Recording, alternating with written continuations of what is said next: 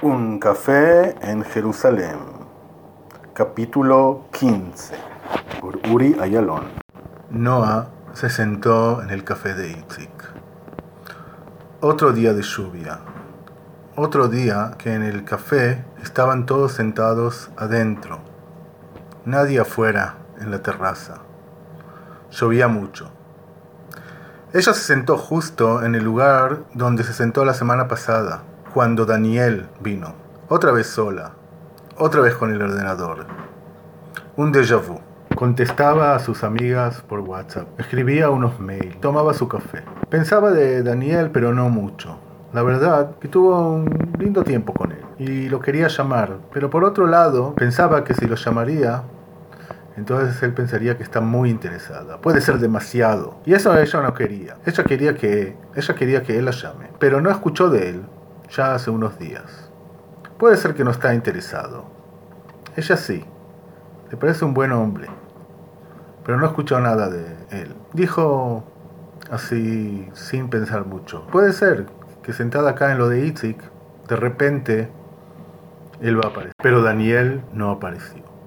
Ella siguió sentada en lo de Itzik. Algunos del barrio que ella conoce pasaron en el café. Ella charló un poco con eso, pidió otro café. Tenía que irse ya, a seguir su día, pero la verdad que no tenía tantas ganas de dejar el café. Llovía tanto y decidió todo el día trabajar ahí. Y Daniel no llegó. Siguió trabajando y el mozo vino y le dijo, ¿está todo bien? Nunca estás tanto tiempo acá. Sí, sí, estoy bien. Que me encanta estos días de lluvia estar en el café. Prefiero estar acá que estar en la oficina. Y quién sabe, vos sabés, como siempre, gente interesante entra por aquí. El mozo la miró.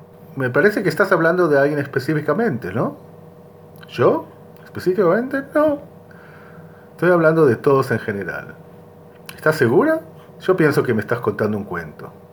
No, yo un cuento. Yo tengo mucho trabajo, prefiero estar aquí. Bueno, lo que quieras. No agarró el diario y miró y vio esa noticia sobre ese edificio que explotó en el centro de Jerusalén. Que todos hablaban que no tenía nada que ver con algún acto terrorista o algo así, sino algo de construcción.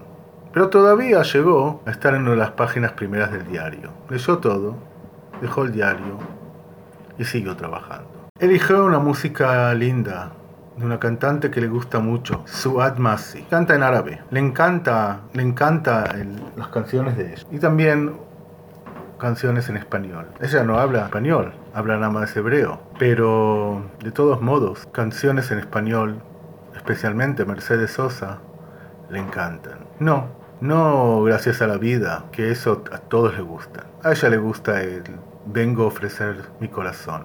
Leyó la traducción una vez en hebreo y de ese momento se enamoró de la canción. Tomando el café y cantando para su corazón. Yo vengo a ofrecer mi corazón.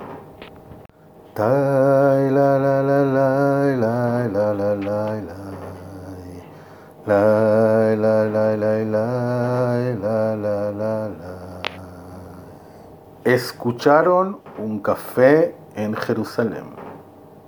Capítulo 15 por Uri Ayalon. Los invito a escuchar el capítulo 16.